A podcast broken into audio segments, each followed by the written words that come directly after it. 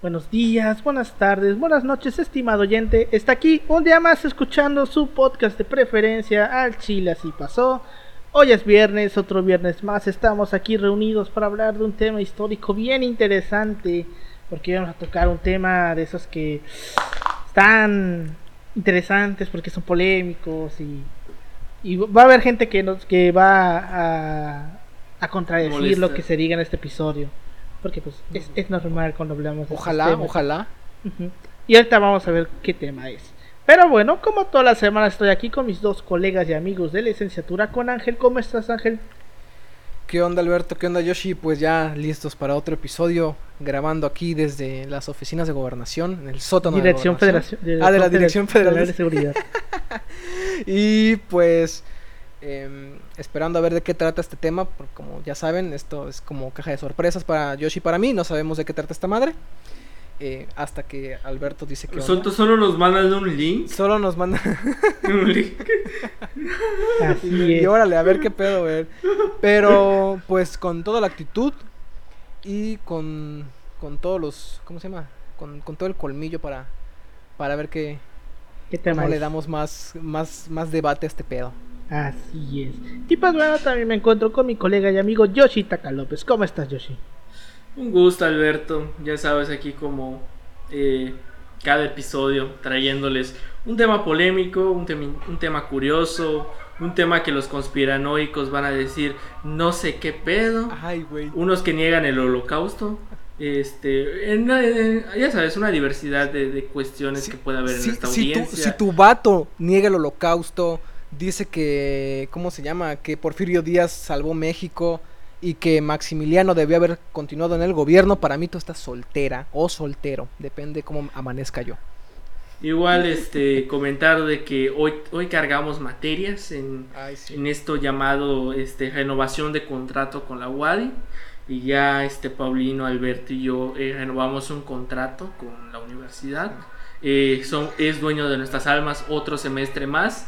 Y bueno, decir a todos los que cargaron historia de hace chingadas madre, me dejaron sin cupo. Me dejaron sin Y, cupo. y mira, y eso que estamos eh, en... Y cargamos el primer día, Nosotros cuando Y cargamos... cargamos el primer día. Cargamos el primer día porque ya estamos grandes, ya, ya no estamos chiquitos. Y estamos como que en la cima, ¿no? Es como en la película del hoyo. Así de que vamos de se va dejando el resto para los semestres más bajos. Eh, Y ni así nos y a- tocó. Y, a- y ni así tocó. Ni así, güey, ni así, güey, ni así. En fin, ya ni pedo. Este, cargamos, este, Paulino y yo vamos a estar en una llamada Relaciones de México y el Imperio del Mal. Así lo puse yo, Este- creo, ¿no? Relaciones y el Imperio del Mal, que es Relaciones Estados Mm. México-Estados Unidos. Que se ve interesante. Pero pues. Se ve interesante, pero po- posible- es, es- que- es que- muy que- es racista con el periodo Este. ajá, post-revolucionario. Pues este, ya veremos si hay alguna joyita histórica que le comenta Alberto para hacer algún episodio. Tal vez algún día salga ahí algo interesante. Pues sí, güey, ya, ya veremos qué nos depara el futuro. Yo no cargué optativas, me voy a dedicar Porque, enteramente a porque mi dije, tesis. hoy voy a. Este semestre voy a pensar en mí, Hoy, en mi salud hoy, mental. hoy decidí ser feliz. Hoy decidí ser feliz, güey, y no cargué este optativas. Solamente cargué pues las obligatorias que teníamos que llevar y pues ya. Entonces este semestre decidí ser feliz. Pero bueno, este, ¿les parece si comenzamos? Fierro, fierro. Adelante.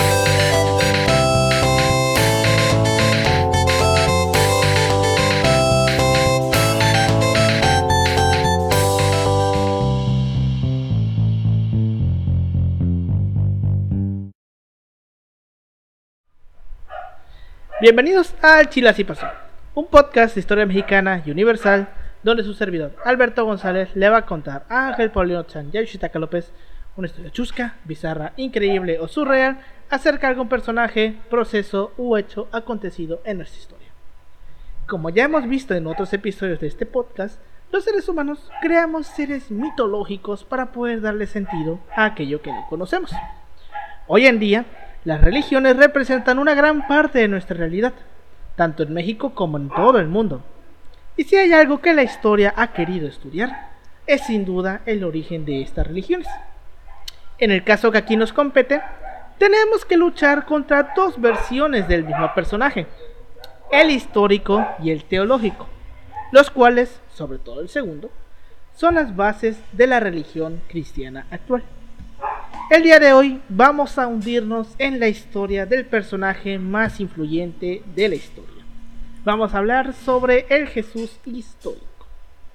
Oh, ¿Qué tal? Te metes en un tema en Eso, donde, bueno, este, hay, hay, hay mucha gente sensible en ese aspecto. sí. Sobre todo si tienes algún amigo, familiar, tío, eh, que es panista, este, tía igual, este, que, este, simpatiza con ciertos partidos de derecha. Y que de hecho salieron De hecho, sacó fíjate un que- artículo- salió un artículo ahorita Sí, muy del bueno Yunque, ¿no? de- del Y- Yunque, ¿De qué? de cómo se financia la Ah, la sí, ultraderecha. la, la ultraderecha, sí, güey, que Margarita Zavala le mete dinero a ese pedo, ¿no? Sí, güey. Ahí andan, ahí andan dándoles. ay, ay. O sea, son cosas que sabemos, pero Sí, hacia el chile, sí, no es ¿quién- como que, quién lo "Ay, no, no puede ser. ¿Quién se lo hubiera imaginado? o sea, son cosas que sabemos, pero pues ya con más fuentes. Sí, güey, o sea. Vaya, creo que todos aquí sabemos que Margarita Zavala. Pues es la definición de un panista, ¿no? Es homofóbica, güey. Mocho, dilo, mocho, dilo. Homofóbica. Déjalos. Ojalá y uno de sus hijos le resulte homosexual. Sí, güey, ojalá me, me daría una risa. No, güey, pobre del vato, porque ¿crees que no lo van a meter a terapia de Lo- conversión, güey? Ándale, eso te iba a decir, güey. Lo van a mandar Sí, a terapia de con- de reconversión. Pero bueno, Oye, Este- pero bueno, ese es otro tema. ¿qué cosa? Sí, va. Eh, es que hay un hay un canal de dos morras que son cristianas, güey. Tienen, son podcasteras también, pero en, en YouTube. ¿Cuál de la bata que dijo que no, no había sobrepoblación? No sé, pero una de Ah, ellas. la no verga, esa morra, güey. Espérate, las- las, eh, una de ellas dice que su novio, o sea, su, eh, su cuando era su novio, su esposo era era antes era era homosexual, güey, y que se curó. Y tú ves al vato y dices, al ching, no te la compro, güey. y, la, y, y su amiga tiene el, el- el- así un caso similar, güey. Y tú dices, mira, la neta, pues yo, si así vives feliz en, en ese estado de negación, pues por mí no hay pedo, pero pues, pero pues no mames. Es- ese güey no está curado. Ese güey no, no ¿cómo? Curado, porque ni Ajá, curado. Si no es bicho. Exacto. Si no, no si no es bicho. bicho, güey. Pero bueno. Este, cuando hablamos de Jesús histórico, ¿a qué nos estamos refiriendo?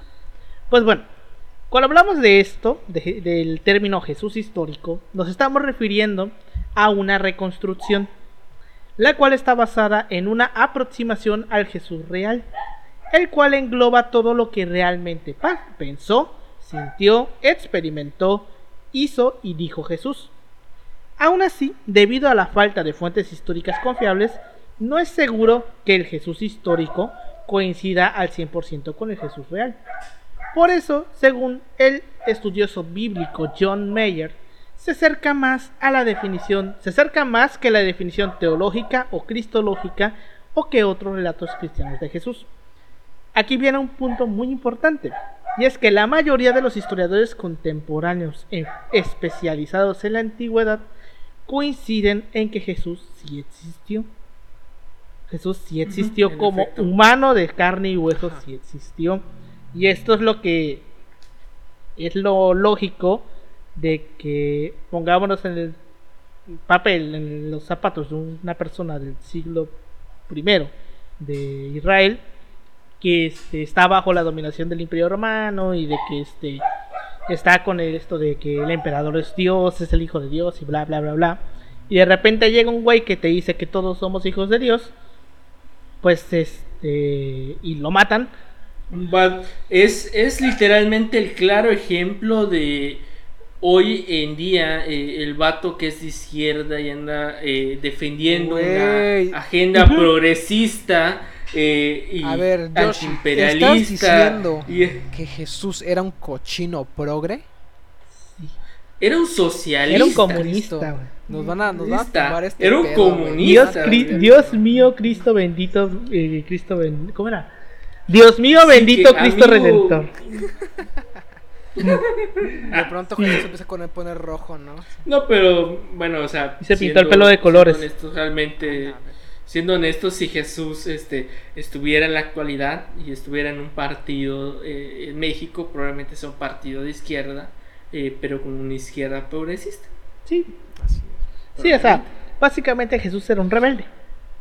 Era un rebelde, era alguien que estaba totalmente en contra de las normas de la De hecho, de o sea, en gran, par- en, gra- en gran parte es por eso los judíos no reconocen, bueno, en la parte del judaísmo no reconoce eh, a Jesús, o sea, ellos no lo ven como Dicen que lo ven en la estatua así, güey, yo no te topo. Ellos no, no creen en el Nuevo Testamento, no van con sus valores. Pero pues sí. Entonces, este, los estudiosos coinciden en que Jesús sí existió y la mayoría de los especialistas bíblicos e historiadores clásicos ven las teorías de su no existencia como este, pues, que no, no tienen fundamentos, vaya, para decir que en realidad no existió. Pues bueno, en la actualidad no se conocen indicios de que los escritores de la antigüedad se opusieran a la cristiandad cuestionando la existencia de Jesús. O sea, se oponían por muchas otras cosas, pero nunca decían Jesús no existió. Entonces ya de ahí puedes empezar a partir de que si estos güeyes decían que este güey no... No decían que este güey no había existido, es porque a lo mejor sí lo hizo. Pero bueno, no obstante, lo que sí, en lo que sí hay un desacuerdo es, es que en los detalles de la vida de Jesús, mencionados en los relatos del Evangelio y en el significado de sus enseñanzas. Porque pues es lo que yo siempre comento y digo, de que este la Biblia no es un libro para que te lo tomes literal, Sí. es un libro para que lo interpretes a la, a la manera que Eh, tú puedas tomar eso En Para- el, y hacer, hacer algo, ¿no? Entonces, eh, en el sentido estricto para la audiencia, que es la Biblia, es una recopilación exacto. de historias. y tú decides cómo Eso lo es, en el sentido interpretas estricto. y para qué lo usas. Sí. Y eso si no hagas tu religión, no hagas tu religión, no hagas una secta. De hecho, dato curioso, aquí al lado vivía un pastor que se fue por misteriosas circunstancias. te apaga la luz, ¿no? Espero y no haya sido el No fue el güey que. Es que yo me acuerdo que en Cancún una vez mataron a un güey, creo que era pronazi o algo así. Ah, un ruso. a un ruso. Un ruso. Que lo Ah, el grabaron ruso. con un dron, güey. El Cómo lo agarraron a putazos, güey. Ah, cabrón. bajaron, güey. Ya, mira, Ah, Cancún no es hacerla fue de pedo, ¿eh? 2016, No me acuerdo 2016. cuándo fue. el, el Cancún en su 2016. promedio no es hacerla de pedo en montón. Por ejemplo, algo que uno podría estar de acuerdo, eh, si perdonan la, generalización la, la, la, la gente, es que el chilango es- tiene, está en la cabeza del imaginario que es, es como que revoltoso. O sea, es de que si le haces algo a alguien en la cuadra, sale la vecina, el vecino, el tío, la tía, y se echan montón. O sea, esa es como que una, una imagen que se pu- suele tener del DF y que está muy bien. Cancún no es ese caso. Y mira que, que tanto los tenía hasta la madre que toda la cuadra, güey, si no es que la manzana se fue a, A putearlo. A putearlo, güey. Sí, güey. Sí, me acuerdo de, de esa pinche noticia, cómo se lo putearon en su casa. y Que todavía hasta se dieron el lujo de grabarlo con un dron, güey. Sí, güey. Cómo se lo putearon. Pero bueno, Ah, ya ves, este, historias, este... Bueno, ahí están. pero bueno. Este. Evidentemente, creo que en esto no hay dudas en que no hay evidencia física o arqueológica de Jesús. Todas las fuentes que se tienen son escritos cristianos documentales, como los evangelios y las, supuestas cartas de los apóstoles. En conjunto con las fuentes bíblicas, tres menciones de Jesús en fuentes no cristianas se han utilizado en los análisis históricos de la existencia de Jesús. Se trata de, los, de dos pasajes escritos por el historiador judío Josefo, y otro por el historiador romano Tácito. Josefo en su libro Antigüedades Judías, que estaba en latín, pero pues para qué verga lo pongo en latín, no quiero ser mamador, lo traduje al español. Es como anti judium, antigüedadum, algo así es en latín. Que este no. no lo digas, güey, Ah, porque puede ser que invoques un demonio. Y no, y no queremos, este. Bueno, no, en- no, o sea, no es que no queramos un demonio en este podcast, sino sería dar Mm. contenido de más sin monetizar. Eso lo, lo Sí, está-.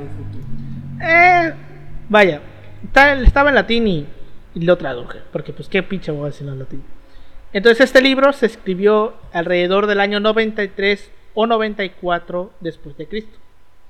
Incluye dos referencias al- al- a Jesucristo en los libros 18 y 20. El punto de vista académico general es que mientras, mientras que el pasaje más largo, conocido como el testimonio flaviano, que igual estaba en latín, lo traduje, es muy probablemente no auténtico en su totalidad. Este, permítanme, ahí está. Es que se me abrió una pinche ventana que luego se me abre así random, güey, del clima. Este, se está de acuerdo en términos generales, güey. Ah, que sí. originalmente eh, consistía en un núcleo auténtico que fue entonces objeto de la interpolación cristiana.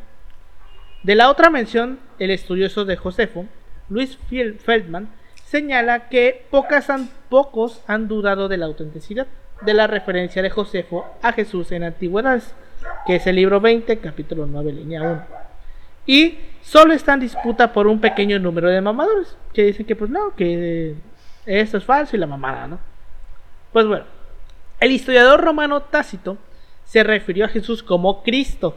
Esto es importante, porque le llama Cristo. Y su ejecución por Poncio Pilato en sus anales, en el libro 15, en el capítulo 44.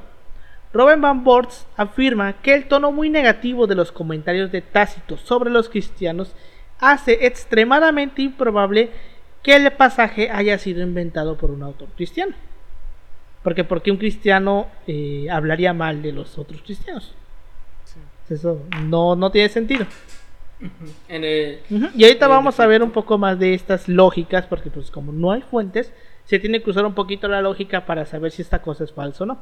Pero bueno, Body y Eddie señalan que la referencia de Tácito es ampliamente aceptada como una confirmación independiente de la crucifixión de Cristo, aunque algunos estudiosos cuestionan la autenticidad del pasaje por varios motivos diferentes. Otras consideraciones externas al cristianismo sobre las, mención- las posibles menciones de Jesús en el Talmud, que este, el Talmud habla en detalle de la conducta de casos criminales de, Israel y los reúne en un solo lugar. Es como un libro que dice, este pendejo robó tal cosa. Vaya. Ándale, más o un código penal de esa. Este, la más importante de mención se encuentra en Sanedrin 32a. Cito. En la víspera de Pascua, Leshu fue colgado. Durante 40 días antes de la ejecución, antes de que la ejecución se llevara a cabo, un heraldo salió y gritó: Él va a ser apedreado porque ha practicado la hechicería y ha traído a Israel a la apostasía. Y recordemos que Israel no es un estado legítimo. Dato muy importante. Este, Que no se entonces, olvide. No se olvide. Y dándonos cuenta Ajá. de la fecha del Sanedrin, será, nos damos una idea de que esto a lo mejor tiene sentido, porque la primera fecha registrada en los actos judiciales del Sanedrin es del 57 a.C. Entonces, encaja con la época en la que se supone que vivió Jesús. Que mucha gente dice que nació en el año cero. Pues no, porque se cree que nació por ahí del año 3 más o En menos. el sentido, ajá. Es que, o sea, más que nada la cronología que se maneja de AC, eh, DC, que es antes de Cristo, después de Cristo, es una manera cronológica de ver el tiempo que se crea, que crea la historiografía eh, medieval. O sea, antiguamente el tiempo se maneja de otras formas, como los romanos que lo manejan, si no me equivoco, por fundación de ciudades y de emperadores. Y lo, bueno, lo, bueno, la revolución de la historiografía medieval es esa nueva manera de ver eh, esta parte cronológica. Entonces, bueno, se toma de referencia ese año cero eh, para delimitar en la- después del nacimiento de Cristo, y hacer una cronología y a dejar que otros cabrones estén mamando. Sí, porque cada, distinto. cada zona del mundo tenía su propio calendario, güey. Los En efecto. griegos usaban el juliano hasta que llegó el Papa Gregorio a a ser el gregoriano, que es el que usamos ahorita. Sí, porque los griegos usaban el juliano por Julio César. Y fue hasta que llegó el Papa Gregorio, que por sus huevos, ajá, los cambió al gregoriano. dijo, se- me Y de la hecho, pelan. Esto es eh, interesante porque el calendario gregoriano es más o menos contemporáneo al descubrimiento de América, güey. O sea, más o menos sucedió en el mismo lapso de tiempo, a lo mejor unos 30 o 40 años antes, pero por ahí andaba. Pero bueno, este aquí hay dos puntos muy importantes y es que hoy en día se considera que hay dos eventos de la vida de Jesús que sí, que sí sucedieron y que se consideran hechos históricos. Estos son su bautizo y su crucifixión. Estos dos se, se considera que sí pasaron, güey. O sea, sí lo bautizaron y sí lo crucificaron. John Mayer considera la crucifixión de, la crucifixión de Jesús como un hecho histórico y afirma, basándose en el criterio de dificultad, que los cristianos no habrían inventado la, la dolorosa muerte de su líder. Y aquí es donde muchos dirán, ¿qué chingados es el criterio de dificultad? Pues bueno, el criterio de dificultad es uno de los criterios de historiosidad empleados en el, en el estudio crítico de los relatos históricos. Según este criterio, los relatos embarazosos para el autor tienen más posibilidad de ser verídicos debido a que el autor no tendría ninguna razón eh, para inventar esto, para inventarlo. No tendría ninguna razón para poner en vergüenza sus creencias o su propia historia. Entonces, este, por ende, se cree que sí crucificaron a Jesús porque recordemos que la crucifixión era lo peor que te podían hacer. Entonces no habría motivos por lo cual un cristiano seguidor de Cristo eh, escribiese que lo crucificaron.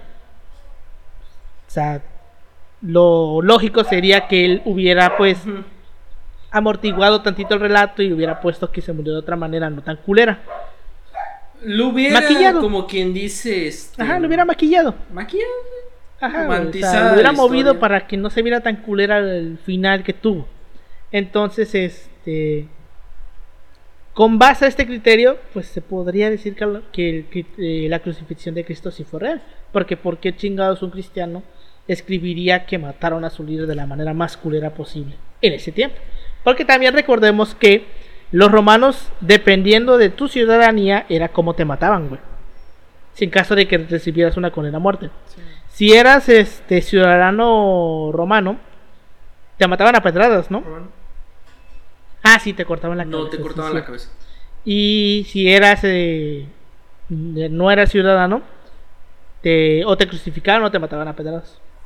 Entonces, la diferencia era que pues en una te mataban, pero pues era una muerte rápida, no, no, la, no la. Y pues la, con la crucifixión y las pedradas, pues vaya, que te agarran a pedradas, pues no está chido. Y la cruz... Un buen gol, un buen gol y Moctezuma, posiblemente no un lo buen putazo entre ceja y ceja, güey, si te mata. Pero pues en, en el caso de la crucifixión, pues está más culero. Porque se sabe que para que tú te mueras crucificado tienes que pasar como tres días ahí parado, güey. Ajá, tienes que pasar. Y te rompen las pasan como tres días ahí amarrado, güey. Hasta que te mueres de O sea, deshidratación. literalmente es hasta, hasta las aves literalmente Sí, te pueden arrancar los ojos y vivo, güey. Es- es, digamos, una manera linda no, de Es morir. una lente dolorosa y lenta, güey. Y pues también, esto es un- creo que un, ¿cómo se llama? Una idea que surge a partir de la historia cristiana que todos conocemos de que le, lo clavaron, realmente pues no los clavaban, nada más los amarraban. Pero como dice Yoshitaka, les, quebra- les rompían las piernas para que no pudieran escaparse. Entonces, este, suponiendo que sí lo crucifican, pues a lo mejor y sí, lo más seguro es que nada más lo hubieran amarrado. Y lo de los clavos pues fue un punto extra para añadirle más drama. Aunque también cabe la posibilidad de que sí lo, de que sí Bueno, lo, al- sí bueno, lo- o sea, es- sí lo clavaron porque era un traidor, posiblemente- se estaba diciendo que era el hijo de Dios. Mm, Posiblemente. Pero a los suyos no, le- no les hizo gracia lo de este Sí, Ah, los- no No, manches. les hizo para nada una gracia. O sea, a los romanos es como de que, bueno, a ver, está está loco, ¿no? Probablemente, pero versus, o sea, to- Mm. to- tomando en cuenta de que mucha de su legislación, o sea, variaba según el lugar donde estaban, porque eran como de dejar hacer, ¿no? Güey, ajá, da- dato curioso. Yo estuve en un Via Crucis. Todos hemos estado en un Via Crucis en o algún momento de nuestras no. vidas. Ah, no mames, pinche o Paulino. sea, y güey, o sea, me tocó, güey, recuerdo literalmente ese, ese diálogo, lo que di- le dice, le dice el, el soldado romano, y le dice, lo que está escrito, escrito está. Y me la Pues sí, porque recordemos que los romanos tenían esta idea de que el emperador era el hijo de Dios. Y cualquiera que llegara a decir que era el hijo de Dios, pues será un traidor al imperio, güey. O un peligro para el imperio. Y más si decía que todos eran hijos de Dios, güey. Pero bueno. Este. Meyer afirma, afirma que varios otros criterios, como por ejemplo el criterio, el criterio de testimonio múltiple, o sea, se la confirmación por parte de varias fuentes, el criterio de coherencia, que básicamente es que se ajusta con otros elementos históricos, y el criterio de rechazo, es decir, que no es discutido por las fuentes antiguas, ayudan a establecer la crucifixión de Jesús como un hecho histórico. ¿Por qué? Porque la crucifixión sale en un chingo de textos, tanto cristianos como no cristianos. Es coherente porque está, sucede en estos textos, son más o menos de la misma época, son contemporáneos. Y pues es rechazo, no tiene el criterio de rechazo, porque nadie dice esto no pasó. Entonces se pone en base a estos criterios, tanto el que vimos de dificultad como estos tres, pues podríamos llegar a la conclusión de que esto sí pasó. Porque nadie está diciendo que no, está bien cronológicamente y no tendría sentido que fuese inventado. Entonces, Que también hay que cabe aclarar, recordar todavía, o sea, esto es con base en un análisis de los textos, ¿no? O sea, Sí, si se de los analizan los textos porque como tal, eh, Sí. alguna prueba material de, de, de esto, pues está muy, muy, muy cabrón. O sea, sí, güey, evidentemente. Bueno, es bueno, es como que estos puntos que bueno, o sea, no hay o sea, posiblemente, o sea, Sí, puede o sea, haber va, evidencia, pero o sea, por la lejanía de tiempo, ciertos criterios y o sea, saber si hay alguna fuente perdida por ahí. Saber si hay una puerta Eh, y, perdida. y ahí, déjate que en condiciones, muy en condiciones pues bastante adversas para un documento, o sea, entiéndase documento, cualquier Ajá. vestigio así em, que podamos encontrar que no es el monumento, pero bueno, o sea, en condición que es desértica, Analizable. Bueno, ajá, o sea, una bueno, condición sí era desértica porque era. Israel, era Judea, sí. Sí, entonces em, en- las cosas no tienden a sobrevivir mucho en, en condiciones así. Sí, güey, más cosas de madera. Sí. Sí, güey, que la madera no es como que el material más resistente al tiempo. Pero pues bueno, este, otra cosa que sí se sabe es de la existencia de Juan el Bautista. Se sabe que Juan el Bautista existió, porque pues se sabe que bautizaron a Jesús, y que este Juan el Bautista existió en el mismo tiempo que Jesús. Porque pues según la historia bíblica, Juan el, Bautista era el primo de Jesús. Porque Juan el Bautista era el, el hijo, creo que de la hermana de María. No me acuerdo cómo chinga se llamaba. Pero este... por- eran primos, vaya, eran familiares. Bueno, el chiste es que Juan el Bautista eh, fue ejecutado por Herodes. Porque, ya sabemos, Herodes era el que... Ajá, era el vato que, eh, como el gobernador. es equivalente al. Ajá, o sea, había dos gobernadores. El, el que se dedicaba estrictamente a los judíos. Y el otro que era el que era chido para los romanos. Que era Poncio Pilato. Pero bueno, este. Bueno, esta ejecución de Juan el Bautista por parte de Herodes es atestiguada por el historiador del siglo I Josefo. Y la inmensa mayoría de los estudiosos modernos consideran a los registros de Josefo sobre las actividades de Juan el Bautista como auténticos. Uno de los argumentos a favor de la historiosidad del bautismo de Jesús por Juan es el criterio de dificultad, de nuevo, el mismo que estábamos viendo. O sea, se, se trata de una historia que la iglesia cristiana primitiva nunca habría deseado ni tener que inventar. ¿Por qué? Porque se supone que el bautismo se da cuando naces, cuando eres pequeño, porque vienes con el pecado capital, por así decirlo. Y a Jesús lo bautizan ya de grande, güey. Como a los 33, 33 más o menos. 33 años se muere. Como a, Ah, que como a pues, los sí, 30, 30 31. y güey. tantos. Bueno, ahí tiene sentido en el aspecto del bautismo porque, bueno, en el sentido estricto de este, Ah, a lo que me enseñaron en la doctrina. Sí, yo igual, güey. Ahorita estoy aplicando todo lo que aprendí. Era así el más aplicado. o sea, literalmente, o sea, este, eh, No, es sarcasmo, güey, obviamente. Puedes preguntarla. pues, este, bueno, el pedo de ahí es que literalmente, o sea, el pedo es que cuando Jesús muere, automáticamente el pecado capital con el bautismo ya puedes acceder al cielo. En el sentido estricto, hablando de ahí, o sea, ya como menor ya te puedes bautizar. Y ya Pues sí. puedes ir al cielo. Ujú. Alguien que era socialista. Pero pues sí. Entonces, este, para un cristiano sería una puta vergüenza que su líder, que su vaya maestro de ideológico, pues haya bautizado de grande y no de pequeño, del bebé, como se acostumbraba, güey. Y como se supone, no como se acostumbraba, como se debe de hacer, güey. Porque eso es, eso es regla, güey.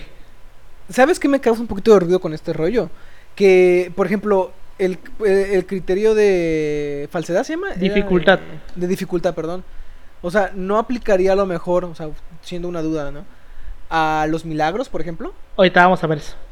Ah, bueno, está Ahorita bueno. vamos a ver eso porque eso también es un punto.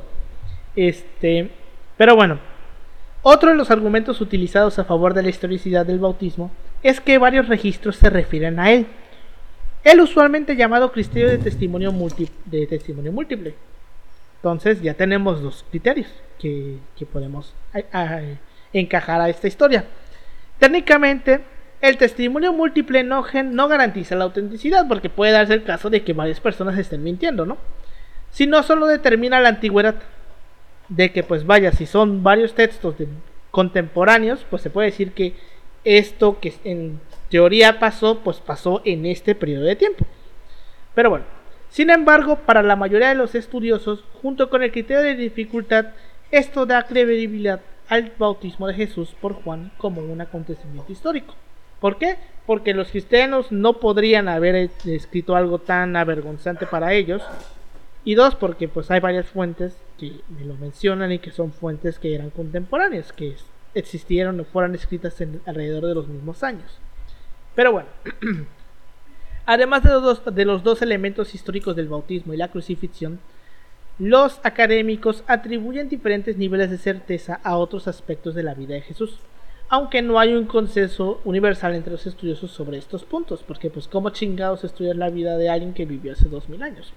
O sea, complicado hacer ese tipo de cosas. Como si conozcas a un amigo que haya vivido en esa época. Por mencionar que. José Luis hace esos chistes con Paulino. Ya los sueño. De hecho, hay una película, creo. Bueno, no sé si es una película, una historia, un cuento, un libro. Que habla sobre un viajero en el tiempo. Ah, ¿Qué? Caballo de Troya. No sé. Que. Caba- Mi papá los, los, eh, le- se leyó toda la saga de esa madre. Bueno, habla de un viajero en el tiempo de nuestros, de nuestros días que viaja a la época de Jesús y toma una foto. Toma una foto con una cámara y pierde la cámara. Y en el futuro desentierran la cámara o algo así iba. No sé si sea el mismo. Sí, creo que sí es ese. Se llama Caballo de Troya. El autor se llama Benítez. Se apellida Benítez, me parece. No sé, yo solo recuerdo que había un video en esa época. Son como ocho mamada, libros, ¿eh? O sea, son Me imagino, pero es- dicen que están muy buenos. Ajá. No sé, güey, yo solo recuerdo que había un video de YouTube Sí. hablando. Eh, eh, para los que les guste esa historia, no está padre. el año. No, no, no, no sé, no sé, güey, pero entonces de que lo que hablaba ese video literalmente es como una parodia cuando salieron las primeras paro- parodias, güey, y ponían el caso de Terminator que viajaba en el tiempo para salvar a Jesús. Vato, te va a traicionar. Ya sé, güey. ya sé. ¿Tú crees que no lo Sí, sé? güey, te- güey, literalmente así se lo dice, güey. Era como Madero, güey, ya lo Madero, sé. ya tengo sabía que le iban a traicionar. Pero bueno, eh, Amil Gil Levine indica que no hay un consenso de la clasificación en el esquema básico de la vida de Jesús. La mayoría de los estudiosos coinciden en que Jesús fue bautizado por Juan, debatió con otros judíos sobre la mejor manera de vivir de acuerdo a la voluntad de Dios, participó en curaciones y exorcismos, impartió parábolas, reunió a seguidores, que incluyen varones y mujeres, en Galilea, fue a Jerusalén y fue crucificado por los soldados romanos durante el gobierno de Poncio Pilato, que abarca entre el 26 y el 36 después de Cristo. Entonces, con esta idea que tenemos de que lo matan a los 33 años y de que nace en el año 3, encaja con el tiempo de Poncio Pilato. Porque si nació en el año 3 y lo matan a los 33 años, este, da 36, güey. Que es el último año de Poncio Pilato. Entonces, encaja este, esta idea de que murió a los 33 años. Eh, durante el siglo XVIII, tres búsquedas científicas independientes para el Jesús histórico han tenido lugar. Cada una con características distintas y desarrollando criterios nuevos y diferentes de investigación. Aquí viene un punto muy importante. Los retratos de Jesús que se han construido en estos procesos a menudo difieren entre sí y de la imagen dogmática retratada en los relatos evangélicos. Estos retratos incluyen a Jesús como un profeta apocalíptico, sanador carismático, filósofo cínico, mesías judío y el profeta y profeta del cambio social. Cuando se refieren a Jesús como apocalíptico, güey, Sí, güey. Cambio se supone que anunciaba que iba a ser el fin, güey. Venía el fin de los tiempos, como el loquito del centro con su camponita que dice el fin está cerca, pues más o menos así era Jesús, güey. Este, a eso se refiere cuando dicen que. Güey, hubiera todo chingón un adjetivo que sea revolucionario. Es que básicamente eso era lo que era, güey. Oye, fíjate, y está cabrón porque casi siempre cuando escuchas a la derecha hablar de, de los valores cristianos, es que se están perdiendo los valores cristianos, sí, güey. Porque la gente está dejando de ser contestataria, está dejando de ser crítica, no se está, no se está cuestionando las cosas. O sea, o, en ese sentido, los, esos, ya se está perdiendo el contacto con la gente, se está abandonando al prójimo, o sea, hay una cuestión de la, de, la individualidad muy cabrona ahorita que va en total contralínea con lo que con lo que planteaba, creo yo, Jesús. Sí, güey. No, es que también. Sí, obviamente ya se están perdiendo los valores cristianos. Tenemos que entender, güey, que las ideas de Jesús se fueron transformando eh, a través del tiempo. Que eso ya va un poquito más en la historia del cristianismo. Y que está bien, bien bicho interesante cómo fue cambiando ese pedo. Como que se, se, murió, el, se murió el líder y es como que, bueno, yo entiendo este pedo. y, y, ahí se fue valiendo caca. porque, o sea, realmente el cristianismo original o sea, el cristianismo primitivo, si lo quieren llamar así, está muy chingón, güey. O sea, sí es una es una manera en historia del arte, de hecho, sí lo veíamos es una es una manera muy bonita de, concebir la vida, güey, de decir voy a hacer este tipo de cosas y todo y difiere un chingo del cristianismo que hoy en día eh, conocemos, güey. Es hablamos de cristianismo más de comunismo, de hermandad. Eh, comunismo, Ajá. O sea, no lo queremos decir nosotros, güey. Sencillamente entra dentro del panorama de análisis. Yo no lo quiero decir. Te lleva por el, ese panorama de análisis. Pero hacia ahí va el, el, el hilo, güey. El hilo conductor. Sí, güey. O sea, ¿qué chingados te decía Jesús, güey? Sé compartido, güey. O sea, eso, o sea, sé compartido, no, no seas individualista, respeta a los demás, ¿verdad? Ajá, güey. No ambiciones demasiado. Todos somos libres. Ajá, güey, ese tipo de cosas, güey. Entonces. O sea, a los, ante los ojos de Dios todos somos libres, ¿no? O sea, eh, un pedote, o sea. trate a la gente de imaginar el rollo del esclavismo. Si en el siglo XVIII, XIX era, era un problemón. Bueno, ya casi en el siglo XIX no. Pero bueno, antes del XVIII era, era todo un rollo incrustado en la sociedad. En esos tiempos, pues un poquito más porque era cotidiano en todos lados, porque no, no era una cuestión racial, sino que era por cuestión de pérdida de honor, de deuda, por muchas cuestiones de guerra. Decirle que, sabes que esta cosa que tú consideras tuya no lo es. O sea, es en general todos le pertenecemos a una sola a una sola entidad divina y bajo ese bajo ese criterio no le pertenece a nadie más. O sea, no es posesión de nadie versus No grito cielo, porque. ¿cuánto, ¿cuánto pagué por estos 20 cabrones malnacidos? Tanto. Pues ya resulta que ya no son, ya no son míos. Entonces, e- es, es, todo un, es, es- es todo un cambio en la mentalidad, pero que, que vendría a decir por qué luego, pues el encono que se le tiene a, a- a- a- no solo a Cristo, a, a los grupos cristianos primitivos. Sí, güey, o sea, esta idea de... ¿Y por qué pegó Pues tanto? es eh? como- ¿Y por qué ajá. pegó O sea, tanto? ¿Y por qué se armaron desmadres? Cuando uno llora, dice, es que es que quemaron estatuas, quemaron, sí, el típico, ¿no? De que quemaron monumentos. Ah, por cierto, para las personas que andan Oye, diciendo de las no pintas que de vayan a Mérida y todo reparar. el estilo. Yo no, el- yo, eh, yo, yo no he visto que vayan al palacio, al ex palacio Episcopisto en el Ateneo de la Juventud a que vayan a restaurar Contexto, esa madre, se está contexto. cayendo la fachada.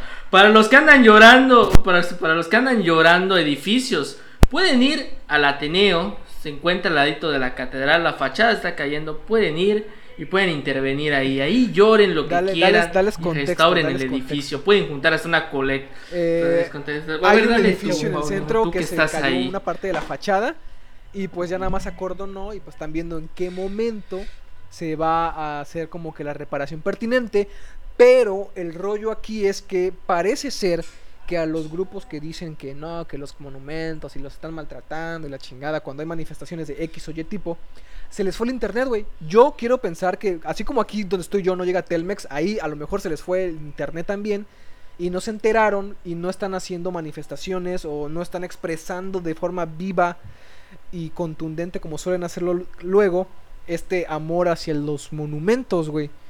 Siendo que es un monumento pues pues ya ya viejón, o sea, ya está ya está ya está ruco. Este, literalmente Alvarado O sea, se lo quitó a la todavía, ¿no? iglesia. Para que dijeran, ¿sabes qué? No, no, güey, no. Ujú. No es el Jesús que tú Pero pues sí. Entonces, este. El principal desacuerdo en la investigación contemporánea es si Jesús era apocalíptico o no. La mayoría de los estudiosos, con- estudiosos concluyen que en efecto lo era, como Juan el Bautista y el apóstol Pablo. En constante, en constante contraste, perdón, algunos estudiosos norteamericanos prominentes como Burton Mack y John Dominic Crossan defienden un Jesús no escatológico, sino un Jesús más sabio, más sabio, que es más un sabio cínico que un predicador apocalíptico. Para los que no saben que eso es de lo escatológico, es apocalíptico, ¿no? Sí. Es que Es una manera más tiempos, mamadora de decir es- mamadora. este, apocalíptico. Pero bueno, aquí viene el punto que tú decías, Paulino. Se dice que Jesús realizó varios milagros en el curso de su vida. Estos consisten en su mayoría en curaciones milagrosas, exorcismos y dominio sobre otras cosas de la naturaleza, además de las personas. Aquí creo que todos, bueno, fueron varios, ¿no? Pero creo que el más famoso es el relato de Lázaro, güey. De la persona Ah, que no podía caminar y que le dijo levántate y anda. Y andó. Entonces, este... En esta historia de Lázaro hay una película española que está muy chingona. Que es una película que si, si quieren ver blasfemia, vean esta película. Que se llama Feast of Jesus. güey. Eh, Ay, No sé, güey, si que, güey, si tú que, güey, es que ahorita que dices blasfemia, recuerdo que los Simpsons tienen como un pequeño corto de dos minutos de Jesús, o sea, literalmente Jesús violento, ¿no? Sí, prácticamente. güey. no sé si te El recuerdas de es ese que en Feast pequeño güey, eh, narra que cuando Jesús eh, cura a Lázaro, se pasa de verga. Y lo revive, o bueno, lo cura tanto que lo convierte en zombie, güey. Ay, no y Lázaro mames. empieza a infectar a todos en el pueblo, güey, como zombies. Entonces Jesús y, Ju- y Judas tienen que luchar contra los zombies, güey. Del pueblo, güey. Está muy chingona la película. Es española, güey. Y hasta inclusive hay un juego de celular que no sé si siga, si siga todavía disponible ahí en la Play Store. Pero existe, güey. Y está muy verga la película, güey. 10 de 10. Por si, la, por si quieren ver Blasfemia, ahí lo pueden ver, güey. Pero bueno. Este... Estos, bueno, como dijimos, eh, los milagros eran pues curaciones milagrosas y todo esto. Este, Albert Schweitzer mostró en su búsqueda, en su libro Búsqueda del Jesús histórico, que está en inglés, pero para qué chingo lo digo en inglés, a principios del siglo XX, El debate sobre el Jesús histórico se centró en la credibilidad de los informes de milagros. Los académicos de principios del siglo XIX ofrecieron tres tipos de explicación de estas historias de milagros. La primera es que fueron considerados como eventos sobrenaturales o fueron racionalizados, o también que eran considerados como eventos míticos. Entonces, este, a lo mejor y en realidad no los curó. O sea, pareciera que sí, pero no. Porque recordemos, ahora sí, como el meme, ¿no? O sea, la mente es muy poderosa. Y, tiende a engañarnos demasiado, güey. O, bueno, hay, una teoría de un filósofo, ah, filósofo argentino que se llama Darío Starsbider. No sé cómo verga se escribe, ni cómo se pronuncia, pero pongo Darío argentino, filósofo. Y él, la, una de las teorías, que no me imagino que no va no a ser teoría de él, o se lo retoma, que en sí gran parte de la, lo que se dice en la Biblia, incluidos los milagros, son más bien interpretaciones filosóficas. O sea, por ejemplo, cuando él hace la comparación con de un pasaje de Nietzsche, donde dice el, desierto se, se amplía o el desierto crece o sea, que no, no significa literalmente que el desierto está creciendo, sino que se interpreta como lo árido, lo seco, lo, lo yermo, lo, donde no hay vida, eso se está expandiendo. O sea, algo similar a la cuestión de los milagros, que tiene una connotación similar y que se le puede aplicar también a varios, varias partes de la Biblia. nombren algo, ¿no? Sí, güey.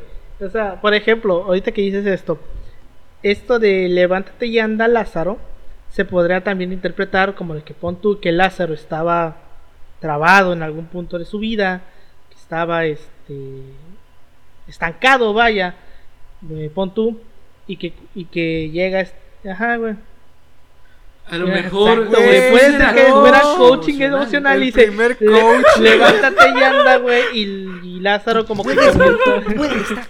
Aquí, aquí. Sonríe, sonríe. Exacto, pues le dice: Levántate y anda, güey. Y pues el güey, como que le cae el 20, güey. Y ya comienza a ver su vida de otra manera, güey. Y ya comienza a crecer como persona. Se puede interpretar así. Que podría ser, que podría ser. O Inicia un negocio. iría justo en línea con lo que es el evangelio, ¿no? Como que la buena nueva, el nuevo renacer. Entonces tú, bajo esta nueva religión, renaces. Como una persona nueva. Como una persona nueva, güey. Exacto, güey. estabas muerto antes de esto, ¿no? Exacto. De hecho, ahora que lo pienso, no me acuerdo si Lázaro estaba muerto, güey, o estaba paralítico. Según yo, dos, según yo murió y lo levantó de la tumba. Sí, güey, porque si estaba muerto tiene más sentido esto de Pisos de que lo convirtió en zombie, güey. Yo solo espero que mi familia jamás vea este podcast, güey, porque mi familia es cristiana. Y mi abuelo es pastor. Pero pues sí, güey. Abuelo, perdóname si alguna vez escuchas esto. Pero, güey. bueno, los Academy Así este, invitaremos a Paulino algún día. Alguna de este, los académicos, tanto en las tradiciones cristianas y seculares, siguen debatiendo cómo se deben interpretar los informes de los milagros de Jesús. Los evangelios cristianos declaran que Jesús tiene el poder autoritario de Dios sobre la naturaleza, la vida y la muerte. Pero los historiadores naturalistas, siguiendo a Strauss, en general, optan por ver estas historias como leyendas o alegorías o para algunos de los milagros siguen o para algunos de los milagros siguen el método de racionalización. Por ejemplo, las curaciones y exorcismos a veces se pueden atribuir al efecto placebo, que básicamente es todo está en la mente. O sea, la mente es poderosa, güey. Exacto, básicamente es eso. Eh, es, es como lo equivalente cuando hacen una prueba de vacunas. Ajá, güey. Por lo general, ajá, placebo. Es este, ¿cómo se llama? Eh, ¿cómo se le llama a, la, esta tendencia a imaginarte cosas que no están pasando? Este, sí, sé que sé que sé que hay una pseudociencia que creen ¿De qué hablas? ¿De qué hablas? De la gente que, por ejemplo, dice tengo COVID, tengo COVID y siente que tiene COVID, güey, ah, tiene hipocondria, los hipocondriacos. Y lo andan los hipocondriacos, güey. Ese tipo de, ese tipo de. Pues eso, güey, eso parece ser un efecto placebo, güey. De que el güey piensa que tiene COVID, siente que tiene COVID, pero no tiene ni verga, güey. Solamente es su mente traicionándose. La ansiedad. Pero bueno, creo que todos también conocemos que Jesús reclutó a 12 personas. que eh, eran 12 campesinos galileos y los volvió su, su, círculo más cercano, que eran los apóstoles. Que también, aparte de, de campesinos, algunos eran pescadores. Los pescadores en cuestión y el publicano Mateo tendrían relaciones comerciales que requerirían algunos conocimientos de griego. Porque aquí también había un debate y es qué idioma hablaba, güey. Hablaba griego, hablaba latín, hablaba arameo, hablaba, ¿cómo se llama este? ¿Judío? No, güey, no mames. ¿Cómo se llama? O sea, eh, técnicamente. Hebreo, hebreo, ándale. sí, eso es lo que yo hebreo. estaba buscando, Sí, güey. Judío. No, güey, no, no chiste. Entonces, ¿qué chingados no, hablaba, no, no? no, no era. era o sea, no, sabía, güey. Se me, se me fue el pedo la palabra. Sí, entonces decían qué chingados hablaba. Entonces aquí. Técnicamente él es, es, ju- es judío originario, ¿no? judío De hecho, se de- le voy a preguntar: Ajá. ¿estaba circuncidado? Seguramente. Entonces. Sí, güey. Seguramente, porque era judío. sí, güey, sí, seguramente sí. Ah, no, sí, recuerdo. cuando en mis viajes, este, cuando era más chico, recuerdo haber ido a Tasco. Entonces, este, bueno, eh, había un tour y casualmente este vato nos llevó a una iglesia y pues el vato sabía de imágenes y todo. Hace cuenta que es como un Víctor Hugo, pero con más kilitos de más. Este, eh, entonces el pedo es de que explica de que hay ciertos retratos en donde se personifica la circuncisión de Jesucristo. Y cuando lo llevan al templo. Sí, güey. Sí, seguramente sí, güey. Este, entonces, por eso es que aquí pues lo puntualizan de que si estos güeyes eh, eran parte del círculo de Jesús, estos güeyes debían conocer griego. Porque como era, hacían relaciones comerciales, pues necesitaban saber griego. Pero bueno, el padre de dos de los pescadores, güey. Ajá, güey, exacto. Era padre como el de los dos inglés de ese pescadores, que eran Juan y Santiago, es representado como teniendo los medios para contratar obreros para su negocio de la pesca. Y los recaudadores de impuestos eran vistos como explotadores. Los doce esperaban gobernar a las doce tribus de Israel en el reino de Dios, que ya sabemos esta historia de, la de las tribus de Israel, en la que creo que solamente se eh, llegaron dos y diez se perdieron. Que una pues es la tribu de que habitaba en Israel y creo que la segunda era la de Europa, ¿no? No sé. Yo nada más quiero hacer una puntualización ahí y es que para No sé, todo el pedo la- que porque hay gente, güey, hay gente que dice, es que ellos de- deberían estar ahí porque ahí los ahí de ahí son, ¿no? O sea, ellos ahí los mandó Dios. Puntualización. El primer judío prácticamente sale de Ur. O sea, y Ur estaba en Babilonia. Que hoy en o sea, día esos es vatos como no, no Turquía. nada por allá. Sí. Nada por allá. Sí, güey, Bas- Babilonia, bueno, lo que hoy conocemos como. Bueno, Babilonia, Mesopotamia es más o menos Turquía. La zona de No, no, Turquía, no. güey. No, está, está más, más a la izquierda. No, sí, Sí, cierto, es que un es poquito que no más se el árabe, por ahí. ¿no? La zona árabe. bueno, eh, eh, eh, eh, Este, posiblemente El chiste no sería pues, buena idea. Justo una de las ideas de las tribus de Israel es que cuando los españoles llegan a América, creen que los nativos es una de estas tribus, güey. Uno de los descendientes de las tribus perdidas de Israel. Pero bueno, y por eso es que esta idea de los franciscanos, que eran los que decían que solamente cuando todas las tribus de Israel fueran encontradas, Jesús iba a regresar. Pero bueno. Este, los discípulos de Jesús desempeñaban un papel importante en la búsqueda, desempeñan, perdón, una, una parte importante en la búsqueda del Jesús histórico. Sin embargo, los cuatro evangelios utilizan palabras diferentes para aplicarlas a los seguidores de Jesús. La palabra griega ochloi se refiere a las multitudes que se reunieron en torno a Jesús cuando publicaban. La palabra matetes se refiere a los seguidores que sobresalían en la enseñanza. Los apóstolos se refiere a los doce dis- discípulos a quienes Jesús escogió específicamente para ser sus más cercanos seguidores. Y con estas tres categorías de seguidores, Meyer utiliza un modelo de círculos concéntricos alrededor de Jesús, con un círculo eterno y un círculo interno de los verdaderos discípulos, un círculo más grande de los seguidores y un círculo aún mayor de los que solamente se reunían para escucharlo.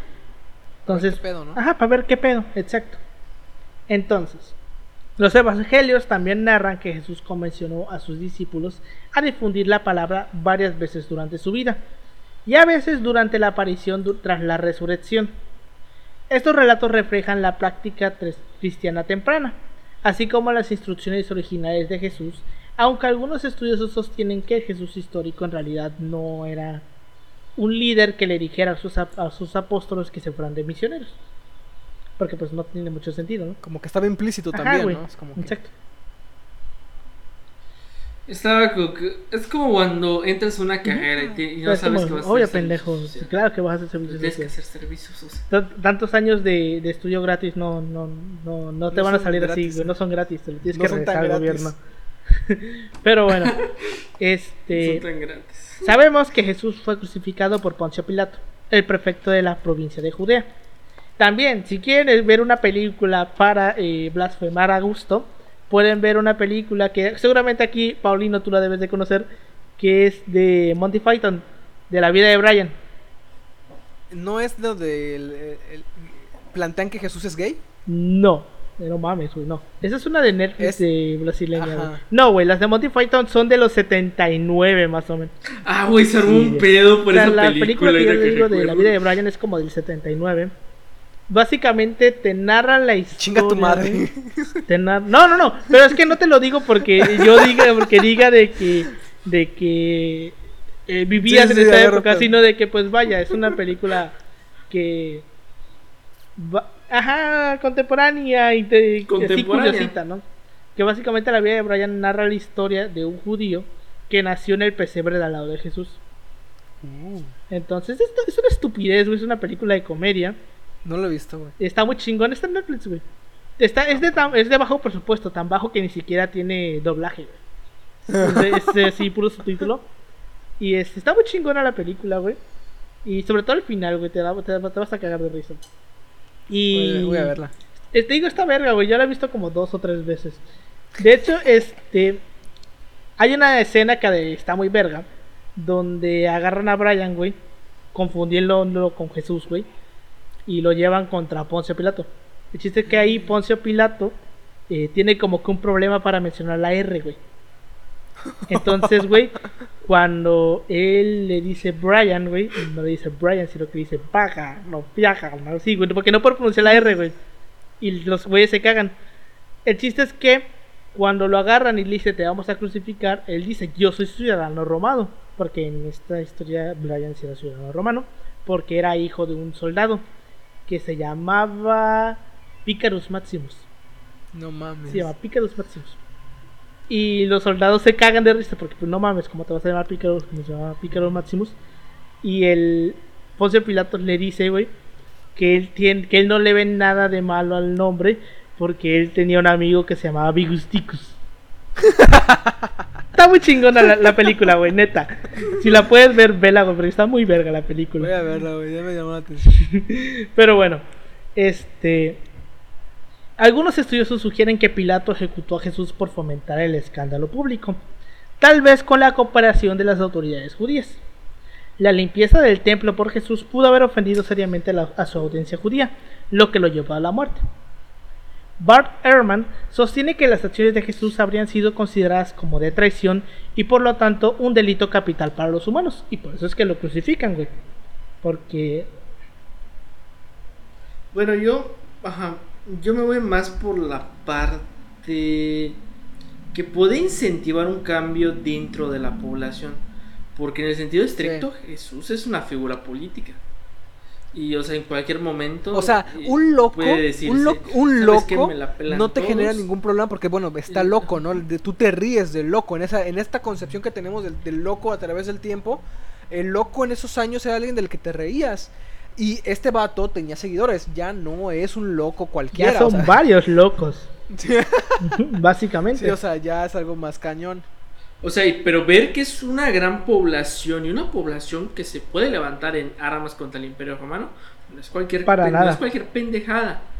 O sea, básicamente, o sea, Pilatos en el sentido estricto, que haya conspirado con los eh, Con mandamases del templo, no lo creo. En el sentido estricto no lo creo. No lo creo. O sea, Judas, eh, él se vendió, pero con los del templo. Este, pero el pedo de Pilatos es que tenía ese, es- ese entre manos, o sea, tenía la vida, o sea, si le perdonaba la vida, porque en sentido estricto Pilatos no lo quería matar. Pero Pilatos Podría sabía que a la larga eso iba a ser un pedo. Pedo. Entonces, pues, bueno, ves toda esta, esta manera. Y los pinches judíos sí le tenían, sí le tenían rencor. O sea, no tengo nada en contra de los judíos. pues. Sí. Tengo que decir la verdad. O sea, en el sentido estricto sí se O le sea, te- estás sí- dividiendo, sí o sea, sí, se- sí arma un pedote. Porque decía, no, es que yo veo el cristianismo de esta forma y que nos trajo todo el pedo de la- del protestantismo. Imagínate decir, ¿sabes que Esto no es lo, lo chido, lo chido es lo mío, que es totalmente diferente a lo tuyo. O sea, imagínate el des- des- desmadre que armas, que armas, ¿no? Sí, güey. ¿Cómo se le llama a esa división? A la, a la división que hay luego en, en- en- en rel- en la religión. Tiene un nombre que yo sepa. Ni idea, güey. No es Es, apostía, este, no, porque eso es diferente. Ap- apóstata es el que el que insulta la No, imagen, es, creo, ¿no? este, O el nombre del, del- del- de la figura religiosa. ah, creo que. Ah, un cisma, un cisma, porque ni, no siquiera un cisma. te no era ni siquiera un cisma porque no estás dividiendo esto en dos cosas, sino que estás planteando esto como totalmente nuevo. O sea, es un pedo muy cabrón esta idea de, de que pues Jesús era un, era un rebelde, güey. Era alguien que ponía en, en peligro la estabilidad, la estabilidad del imperio. Pero bueno, este... Los historiadores... ¿Dónde verga me quedé? Ah, sí.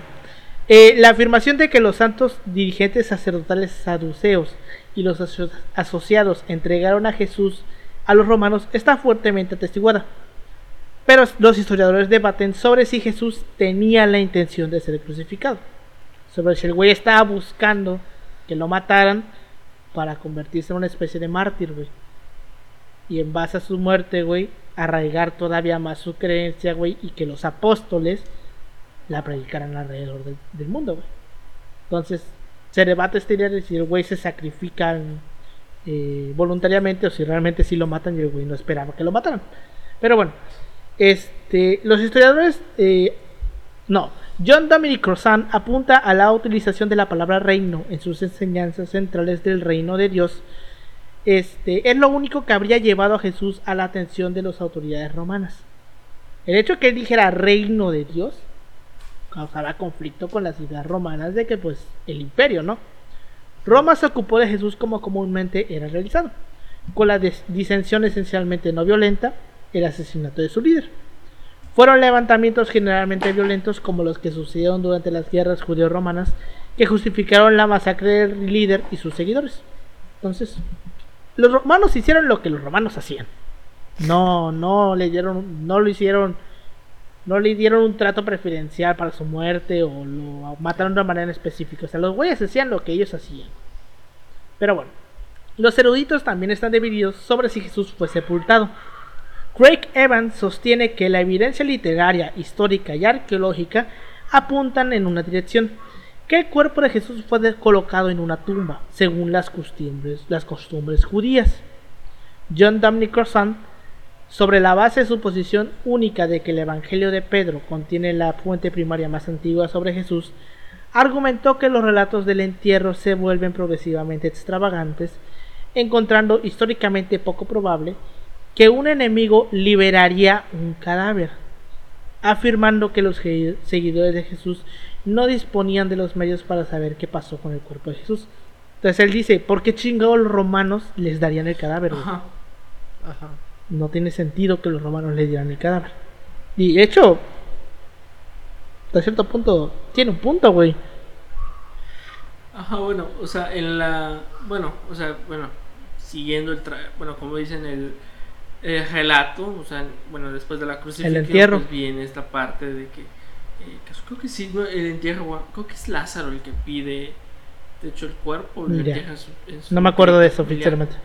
Y, o sea, y según, bueno, viene, ajá, ah, bueno, viene este aspecto de que, bueno, o sea, él, o sea, bueno, lo, lo sepultan, pero en el- este aspecto de que se pide guardias para que nadie pueda extraer el cuerpo y decir, eh, bueno, si se cumpla esa profecía de que, bueno, iba a Sí, a los tres los días. tres los tres días, ¿no?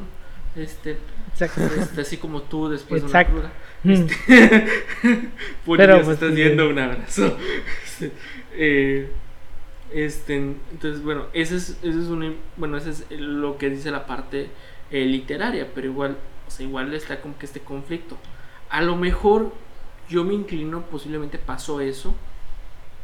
A lo mejor sí lo devolvieron porque dijeron, pues ya lo mataron, pero no hubo Ujú. una revuelta tan amplia. Entonces digo, pues yo no veo la, yo no lo veo como las posibilidades de convertir en Marte. A lo mejor pudo haber sido esa lógica, pero pues ¿Cómo lo a vas a, ciencia cómo vas a comprobar que realmente si lo sepultaron o no? Pero pues sí. Este, los, la posición de Cruzán sobre el Evangelio de Pedro no ha encontrado apoyo académico desde la descripción de Meyer como excéntrica e inverosímil, a la crítica de Coester como un grave error, y Habermas argumenta en contra de Cruzán, afirmando que la respuesta de las autoridades judías contra las afirmaciones cristianas de la resurrección presupone un entierro y una tumba vacía. Y señala el descubrimiento del cuerpo de Johanan ben Hagagol, un hombre que murió crucificado en el siglo I y cuyo cuerpo fue descubierto en un orsario de un cementerio fuera de la antigua Jerusalén, argumentando que este hallazgo revela datos importantes acerca de la crucifixión y la sepultura en la Palestina del primer siglo, por lo cual dicen, aquí encontramos a alguien que sí se fue crucificado y vemos que tiene mucha similitud con los relatos que se dan de cómo eh, entierran a Jesús, güey. Entonces, con eso como que debatan. Sinceramente a mí me hace más, más sentido esta idea de que por qué los romanos darían el cuerpo, pero pues vayas, la típica, normal, ¿no? Que cada quien tiene su manera de verlo. Pues sí.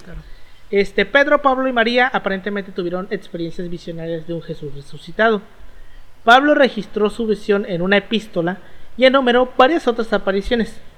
El Evangelio de Marcos original informa de la tumba vacía de Jesús, y los evangelios posteriores y los finales posteriores de Marcos narran varias apariciones de la resurrección.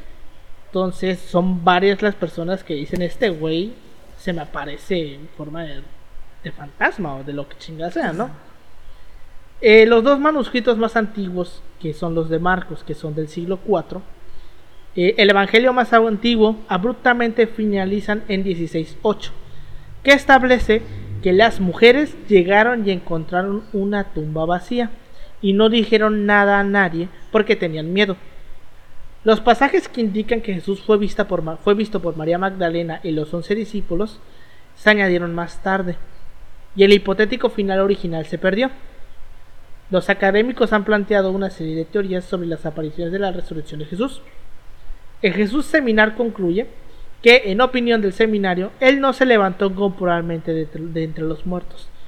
La resurrección se basa más bien en experiencias visionarias de Pedro, Pablo y María. O sea, hace que los güeyes estaban inventando que se desaparecía.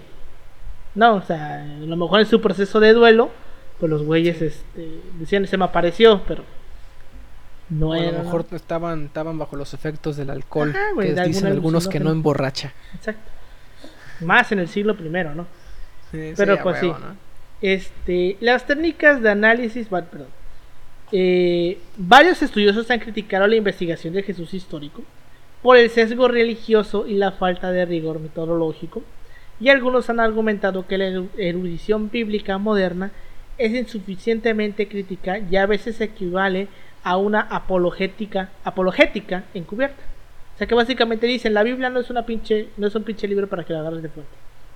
Por lo cual se contra, se dan esta idea de que pues es una estupidez que estés investigando a Jesús. En el sentido estricto, sí, Sí O sea- y no.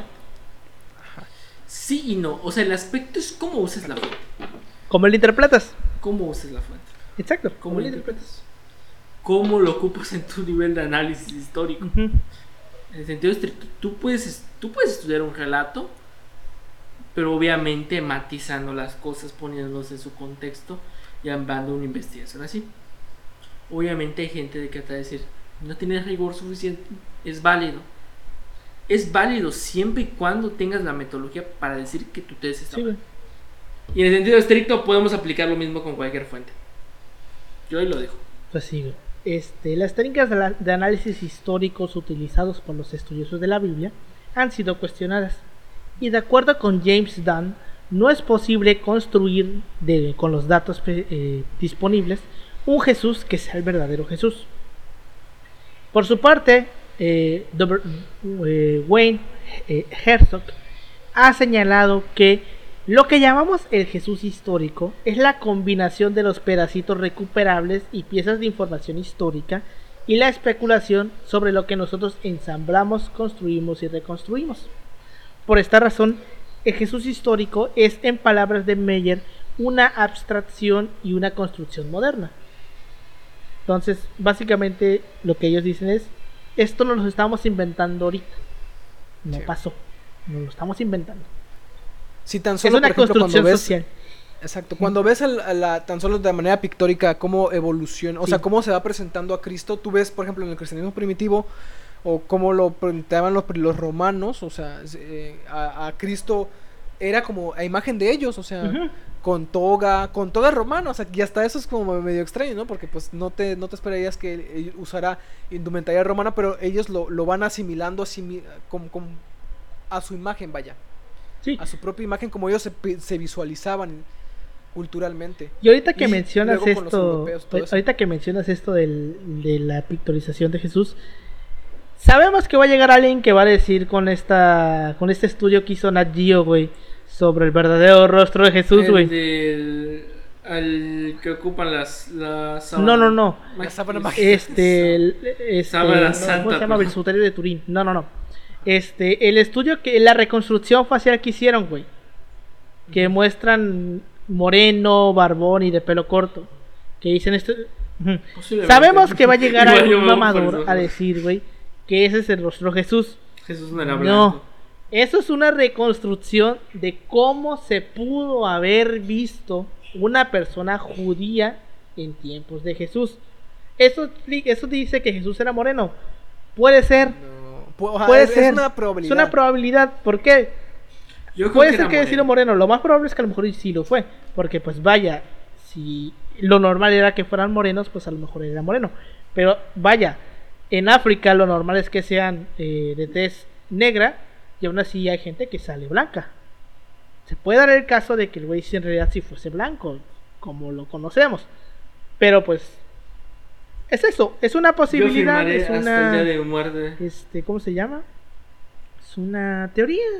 Pues, ahorita que, lo, ahorita que lo mencionas, ¿no te acuerdas que cuando nos gustaban los eh, primer, las, bueno, sí, las primeras pinturas acerca de, de Cristo, o sea, de Jesús, realmente Difiere difiere demasiado a...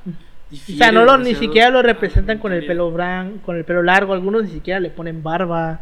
Entonces, está, eso está interesante, güey, cómo fue evolucionando la representación de Jesús, porque básicamente el Jesús que nosotros conocemos, del blanco, de barba, pelo largo, viene del siglo XVI, de la Edad Media. Y de hecho, también otra pinche teoría estúpida que sacan por ahí de internet es que eh, la representación del Cristo que nosotros conocemos la hace Miguel Ángel. Entonces, mucha raza por ahí dice que Miguel Ángel usó como modelo a su ayudante. Y en base a él armó la estructura de Jesús. Pero pues mucha banda dice que Miguel Ángel era gay y que el ayudante era la pareja. Entonces lo que nosotros conocemos como Jesús es en realidad la, la representación de una persona gay realizada por su pareja. Y aquí, aguanta, eso es Güey, exacto. imagínate. O sea, es un putazo muy cabrón. Pero el Sí. pedo es que, al igual que Zapata, no se sabe absolutamente nada sobre que Miguel Ángel fuera gay. ¿Sabes qué, qué estaría está interesante? Em, Yo creo que ¿Tiene bi, barba? pero- Sí, güey. O sea, la, ¿Sí rep- tiene barba? la representación que hace Miguel Ángel es la representación que nosotros conocemos, güey. pero Pelo yo no me largo, acuerdo, barba, güey. Te mentiría. Tiene barba, o sea. Güey, cuando tú piensas de Jesús, güey, pelo blanco, pe- barba y pelo Sí. largo, güey. Esa es la Ojos representación. azules. Ojos azules. Ajá, güey, esa es la representación que hace Miguel Ángel. Entonces, mucha banda dice que en realidad la, la representación que hace Miguel Ángel la hace en base a su pareja. El pedo es que, como repitero, como es el caso de Zapata, no hay absolutamente nada que nos pueda confirmar que realmente Miguel Ángel era gay. Nada. Sí, no, no, No, hay no nada, forma. güey. Entonces es, un- es un- una especulación, es un rumor, güey. Y cada vez que... Y lo peor es que eso es lo que a mí me emputa, güey. No tanto el hecho de que, de que lo usen en contra de la religión, sino de que están usando algo que no está comprobado, güey, para chingar a los demás. Entonces no estás dando datos, güey. Nomás estás diciendo mamadas que no sabes. No... No tienes cómo comprobarlas, vaya. O sea, eso sí me molesta que usen eso, güey. Que usen la historia, güey que agarren la historia, güey, y la modifiquen en forma para poder eh, para poder acoplar su discurso, güey. Eso, es- eso está de la verga, güey. Pero bueno, eh, Donald Atkinson, profesor de estudios irlandeses en el Departamento de Historia en la Universidad de Queen, ha argumentado que, con muy pocas excepciones, los historiadores que intentan reconstruir una biografía del hombre se apartan de los meros hechos de su existencia y su crucifixión, y no siguen las prácticas históricas profundamente. Él ha afirmado que existe una confianza poco saludable en el consenso para las, proposiciones que de otro modo deberían basarse en fuentes primarias o en una rigurosa interpretación. O sea, básicamente que pues no estás usando fuentes sólidas para armar tu versión o tu biografía, tu retrato. Pero seamos honestos. No hay, exacto. No hay fuentes sólidas para. O sea, en el sentido estricto, hacer esa, hacer ese tipo de empresa. No se puede. Es algo. Es imposible, güey. No puedes armar algo. Sí, porque algo así, güey. O sea, no tienes manera. O sea, para, a lo mejor para una sociedad puede ser, pero para un hombre no. A lo mejor hay en los archivos del Vaticano que no sabemos, pero. ¿quién sabe? Pero pues sí. Este Bart Ehrman y por separado Andreas Kostenberger sostienen que, dada la escasez de fuentes históricas en general, es difícil para cualquier académico construir un retrato de Jesús que puede ser considerado como históricamente válido, más allá de los elementos básicos de su vida. Por otra parte, estudiosos como Reich o como Luke Timothy Johnson sostienen que la imagen de Jesús se presenta en los evangelios, que la imagen que se presenta en los evangelios es en gran parte exacta y que los estudiosos disidentes son simplemente demasiado cautelosos sobre lo que podemos afirmar que sabemos acerca de la era antigua. Y también otra de las cosas que mucha gente usa para desmeritar esta idea del Jesús histórico es la teoría del mito de Cristo, que es la afirmación de que pues Jesús no, no existió o que si lo hizo, no tuvo prácticamente nada que ver con la fundación de los cristianismo y de los relatos en los evangelios. Muchos defensores usan un argumento triple desarrollado por primera vez en el siglo XVIII, que aquí vemos que esto es algo que no viene de atrás, ¿eh? ya lo armaron después. Que básicamente dice que el Nuevo Testamento no tiene valor histórico, que no hay, que no hay referencias no cristianas a Jesús desde el primer siglo y que el cristianismo tiene raíces paganas y o míticas. Me suena mucho de los argumentos de pones. Sí, güey. O sea. Desde aquí diciéndole diciéndoles que el cristianismo es mejor. Bueno, el catolicismo. no es cierto. Cada quien puede creer. Exacto. Este, en los últimos años ha habido una serie de libros y documentales sobre este tema. Algunos mitistas dicen que Jesús pudo haber sido una persona real, pero que los relatos bíblicos de él son casi totalmente ficticios. Muchos estudiosos sostienen que la teoría del mito de Jesús ha sido refutada y que Jesús muy probablemente existió como una figura histórica que fue todo lo que vimos, güey. De que podemos encontrar algunos argumentos que nos digan que realmente este güey sí existió. Y es que realmente el caso de Jesús no es el único eh, así. O sea, por ejemplo, Huitzilopochtli, güey, que era el, el máximo dios, también fue una persona de sangre, de, carne y hueso, güey, que al morir sus seguidores lo convirtieron en un dios.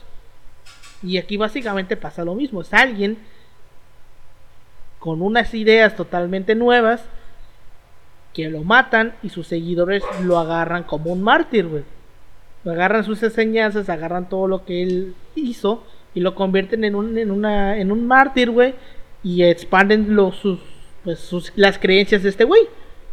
Y eso es lo que básicamente podemos decir que es como el inicio del cristianismo, o sea, como Jesús como una persona de carne y hueso que con sus, eh, ¿cómo se llama? Sus aprendizajes, güey, y sus apóstoles que los ayudaron, güey, expandió pues esta idea de, de que todos somos hijos de Dios y bla, bla, bla, todo lo que es la base del, fundamento del, del cristianismo, ¿no? Y que también, pues, de nuevo, este cristianismo que estamos hablando ahorita es un es otro pinche cristianismo muy diferente al que hoy tenemos. Y que se ha repetido, o sea, se, ha repetido. Tan solo veamos, por ejemplo, ejemplos de santos eh, europeos. Hay uno que peleó contra un dragón, creo, ¿no? Y, y el personaje es real. O sea, em, obviamente el, el, hecho fantástico, ¿no? De que el vato se fue a pelear contra un dragón, que es la reencarnación de Satanás, no sé qué Ah, no, porque supone que si, si derrotaba la- al dragón, el pueblo se iba a cristianizar, o sea, se iba a volver al cristianismo. No, O sea, no, hay- no, no ubico ese. así. Ah, Hay, hay un santo así, güey, no me acuerdo exactamente el nombre, pero pues hay estos casos, ¿no? El hecho mismo de, de este, para no meterme en pedos, no me quiero meter en pedos, pero el, el de aquí de México, ¿cómo se llama? El que encuentra a la Virgen, Juan Diego. Juan Ah, Diego, Juan Diego. por ejemplo. O sea, Ah, sí, Juan Diego también es un. Es un güey que sí existió. O bueno, es lo que se cree. ajá, lo que sea. Pero pues sí, o sea. No, no, habría menos que dudar de la existencia de la persona, pero ya el discurso que se arma en torno a él ya es otra cosa. Ajá. Sí, o sea, lo que yo, lo que yo decía, ¿no? O sea, el cristianismo se, co- se fue transformando muy cabrón. Y sobre todo la transformación del cristianismo se da después de que. Eh, creo que fue Constantino, ¿no? El que adopta ya el cristianismo Ajá, como la religión, Religión del imperio. del Y es a partir de ahí que ya el cristianismo empieza a separarse del cristianismo primitivo y nos encontramos con ese cristianismo de que, pues vayan, ¿no? Del oro, de eh, que con su estructura de poder y todo, que ya es la iglesia como una institución, güey. Ujú. institución, sí. Sea, cambia el discurso en sí. El cristianismo pega demasiado porque pues, es algo de. Porque viene de abajo, güey. Es muy O sea, porque diferente. viene es- de abajo. Viene de abajo. Viene de abajo. Es muy diferente a las otras, por ejemplo, a las religiones romanas que, bueno, esto lo vemos en historia del arte. ¿Por qué pega demasiado el cristianismo? Porque Ajá, es simple de entender. Ajá. Porque hasta la persona más simple entiende cómo se hace, cómo funciona el Y cristianismo. porque, mira, hay un elemento muy cabrón que es el, el elemento de la opulencia, güey. En, un, en momentos en los que la mayo- gran mayoría de la población estaba en condiciones paupérrimas, o sea, decirle, mira, no te agüites, o sea, es más probable que tú vayas al cielo porque pues tú le chambeas, tú le haces esto, tú haces aquello, tú te partes la madre. Eh, Eso te da méritos a ti para, para irte al cielo y la otra persona no tanto. En, un- en, en, en un mundo que era tan desigual, o sea, como lo sigue siendo ahorita, pero pues más en esos tiempos. Oye, eh, es un discurso sencillo. Sí, O sea, no tienes que explicarle mucho. Al esclavo le dices, pues tú no eres esclavo, tú, tú eres libre porque tú eres hijo de, de un, de un ser supremo. No le perteneces a nadie. Ah, en, esos en esos tiempos, ¿quién no iba a decir, oye, qué chingón está esto, no? Porque Zeus podrá ser la mamada, o sea, podrá ser así de que no mames, te parte con un rayo. Pero pues, a mi calidad de persona como tal, pues no me va ni me viene, o sea. Y aparte, creo que a diferencia de otras religiones, güey, eh, el cristianismo, güey, no solamente es como de que lo que los dioses digan, sino que es como de que te da unas normas para vivir en sana convivencia, güey. Que es un poco, eh, a diferencia de otras religiones que no las tienen, güey. Y que es lo que, pues vaya, y estas normas, pues, son normas muy humanas, güey. No robes, respeta a los demás, sé compartido, no mates. Mates. No No chapulinees, eso, güey, no O sea, son cosas como dice yo, si son tan básicas, güey, que cualquier no persona lo chapulinees entiende. ni pienses en chapulinear. De hecho, güey. O sea, son Sí, cosas tan básicas, güey, que cualquier persona lo entiende.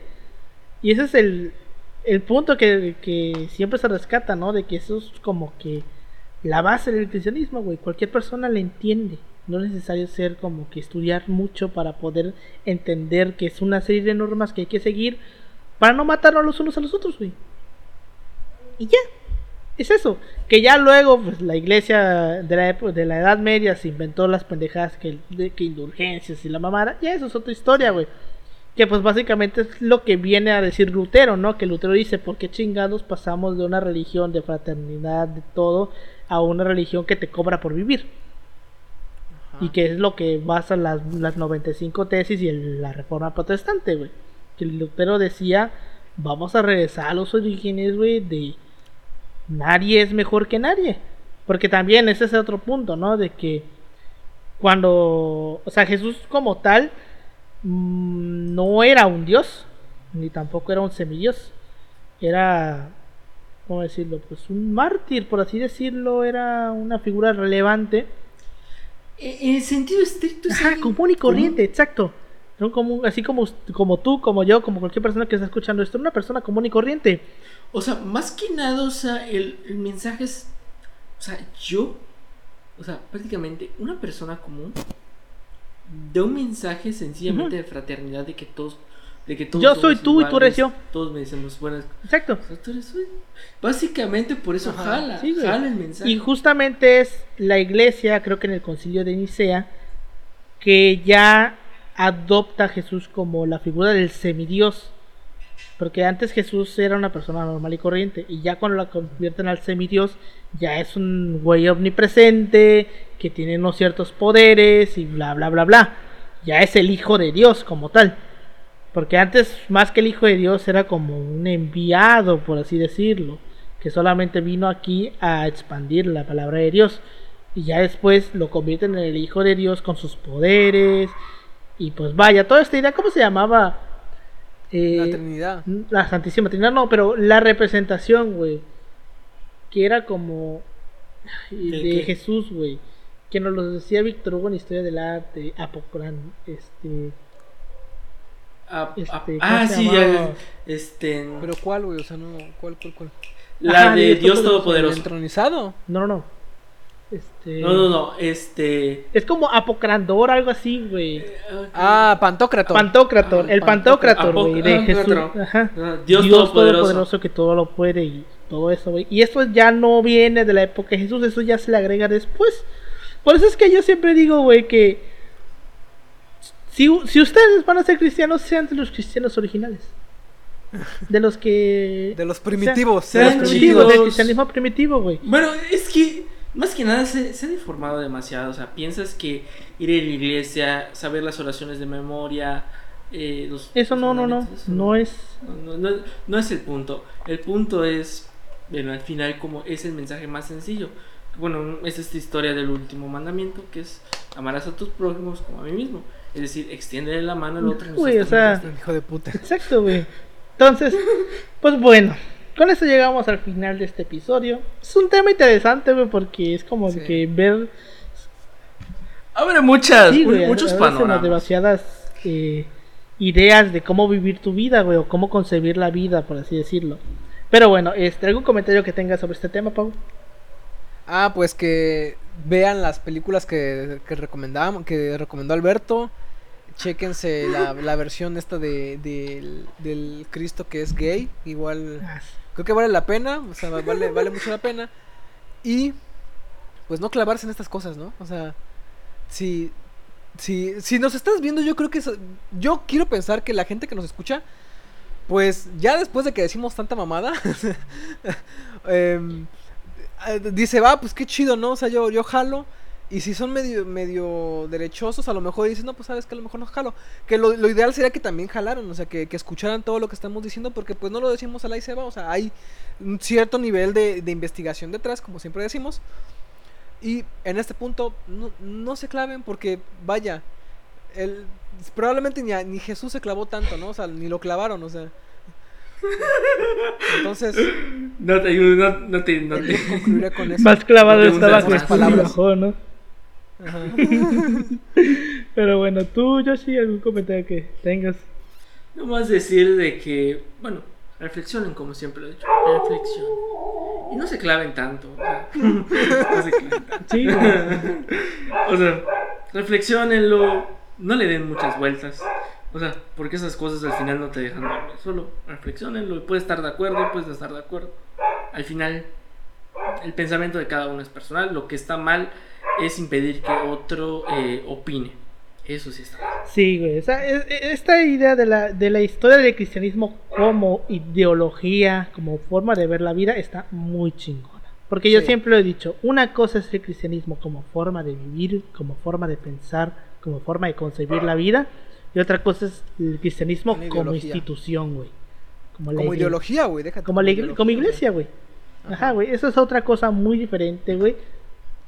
Y lo chingón está del lado del cristianismo como forma de ver la vida. Eso está muy verga, neta. Si un día tienen tiempo para leerlo, para informarse. Está chingón porque te vas a llevar algunas cositas que, que vas a decir, pues, me hacen sentido. A lo mejor algunas sí, algunas no, pero algunas, muchas cosas te van a hacer sentido porque no son cosas muy rebuscadas, son cosas hasta cierto punto lógicas, ¿no? Que simplemente el objetivo es no matarnos los unos a los otros, güey. Ese es el objetivo, güey. Que no, no comportarnos como gorilas en cocaína, güey, entre nosotros. Pero pues bueno. Y de rescatar el hecho de la, de la, una última cosa, de la rebeldía, o sea, Siempre es cuestionen. Un judío era una persona inmersa en un plano mental y él llegó para decir, ¿sabes qué? Esto no es así. O sea, vamos a vamos a vamos a renovar todo este pedo, o sea, en esa época, en esa época con ese discurso, ese es un, un mensaje que creo que hay que recuperar que la rebeldía también es una parte muy importante y vaya, no, no, no quedarnos en, en- en este discurso así medio fachoso de decir, no, es que se están perdiendo los valores cristianos. Eh, No desde tu punto de vista, pero como decíamos al inicio, sí desde el punto de vista de que este sentido de la rebeldía sí se perdió, el sentido de comunidad se está perdiendo y estaría chido que se recuperara. Sí, güey. Hasta de hecho, de hecho, ahorita que acabo de pensar, esos valores cristianos que tú tanto dices que se están perdiendo son la misma pérdida de los, de, los valores cristianos originales.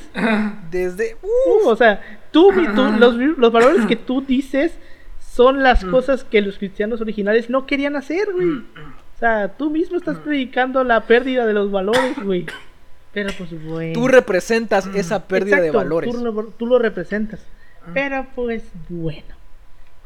Exacto. Cada quien. Pero pues cada quien. Exacto. Este, pues bueno, muchas gracias por habernos escuchado esta semana.